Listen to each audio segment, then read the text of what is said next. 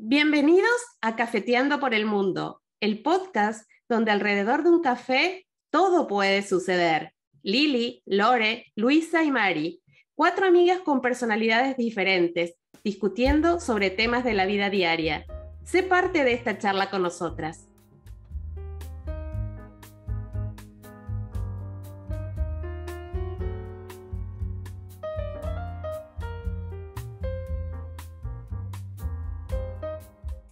Hola a todo el mundo, bienvenidos a Cafeteando. Buenas tardes, chicas, ¿cómo les va?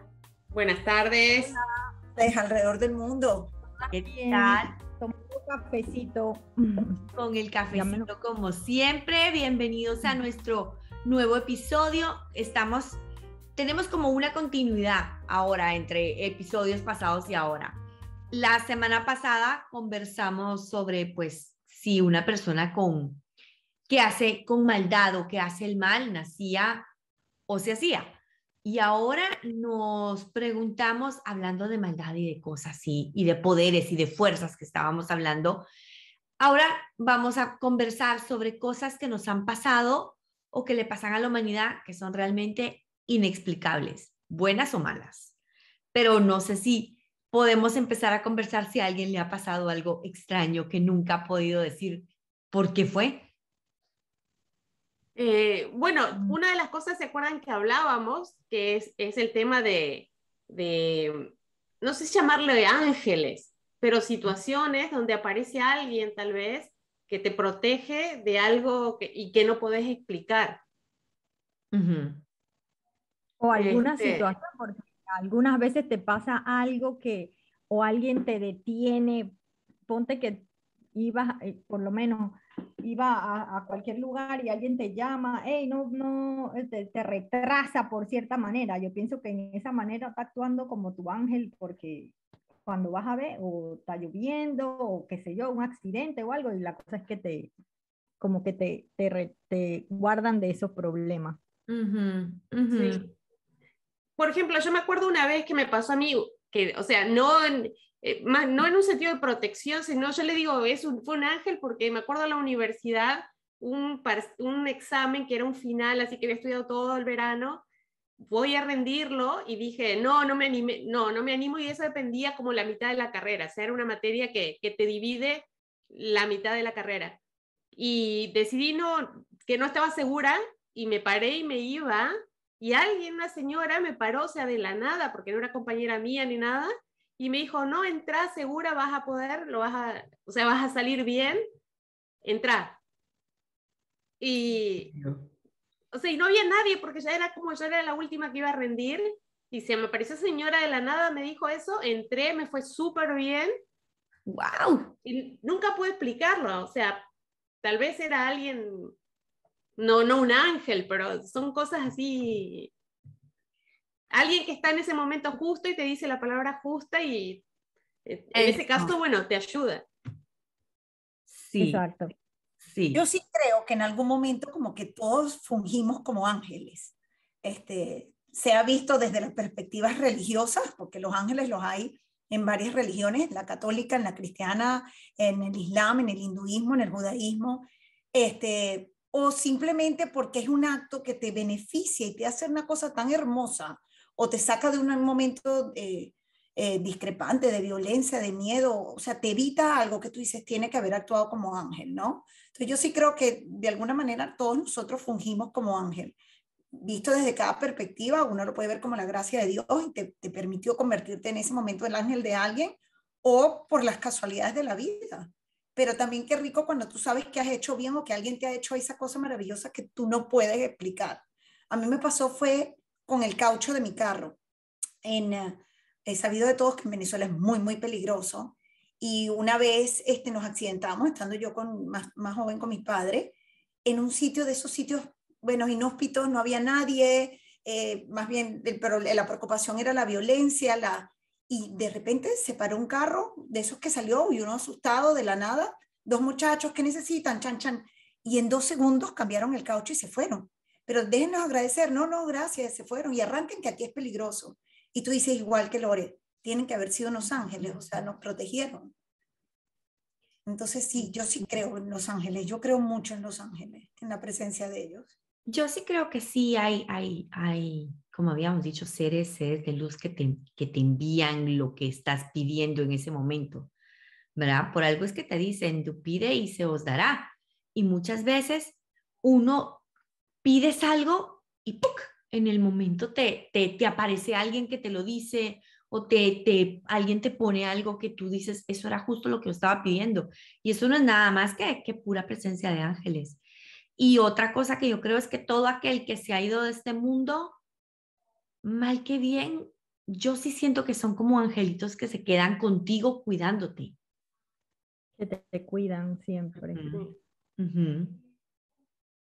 Ahora, también no les ha pasado de soñar, soñar con algo, o sea, tal vez una persona que hace mucho que no ven o algo y de golpe aparece o de golpe un llamado de esa persona. O... Algunas veces también tienes un sentimiento como, no, no tanto, sino como extraño con alguna persona y por lo menos yo cuando es así, ahí me pongo a rezar porque no sé por qué, ah, pero un sentimiento que algo, algo, a veces lo siento más con mis hijos, ¿no? Y, y, claro, uno como mamá siempre se preocupa, pero, pero y, y, en verdad yo siento que uno, no sé por qué manera quizás las mamás tienen más esa conexión, ¿no? Pero sí, si sientes que algo no anda bien, o sea, quizás no es que sea tan malo, pero no sé, sientes que algo no está y definitivamente cuando tú hablas con la persona, la persona te dice que exactamente, oh, pasé por esto, esto, esto, ay Dios, o sea, que, que uno en verdad se da cuenta de que uno es capaz de percibir esas cosas en los momentos más, ¿cómo te digo? Más, o fundamentales, o no sé, o controversiales, no sé cómo uno le dirá. Pero mm. sí, eh, uno, uno muchas veces siente esas cosas, sobre todo con las personas más allegadas. Pues, Eso te iba a decir yo, como con la conexión, ¿no? Exacto. O, muchas veces también, no, no, sé, igual con las amistades, porque uno puede sentir, uno puede sentir con las amigas porque tú, tú tú, no sé, hay algo que a ti te dice, tengo que hablar con esta persona. Y tú, hablas con esa persona o tengo que decirle. Y, vengo yo siendo, entonces nosotras, esa parte sería como tú, Dios actuando en ti o no sé, que tú ayudes a esa persona.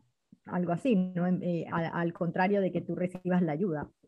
Bueno, una vez yo leí eh, de Brian Weiss, eh, Lazos de Amor, el libro, ¿no? Estaba en la etapa de que quería explicar por qué esas relaciones, lo que dice Lili, porque hay gente que, te, que tú sientes cierta relación con esa persona, ¿no?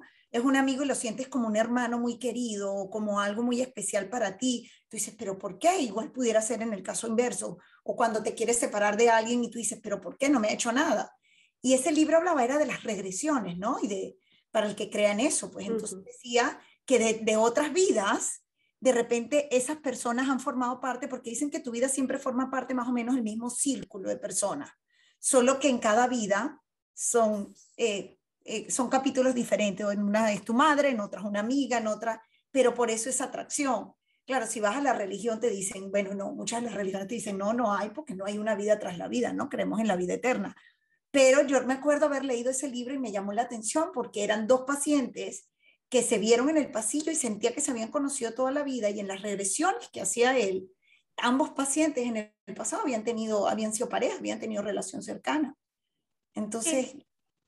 Que es como la teoría esta del hilo rojo, que la teoría del hilo rojo no es solo para tu alma gemela, sino es para toda aquella persona que va a tener una conexión íntima contigo. O sea, hay un hilo rojo entre tú y tus papás, entre tú y tus hijos, entre tú y tu pareja, entre tú y, ¿verdad?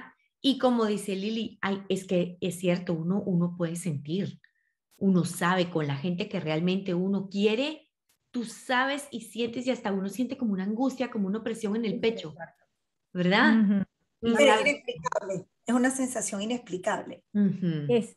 Tú no puedes, y tú dices, pero ¿por qué yo tengo esto? ¿Por qué estoy pensando? O como dice Lore, ah, de repente te acuestas en la mañana, oye, estaba soñando esto, qué cosa tan rara, un sueño todo raro.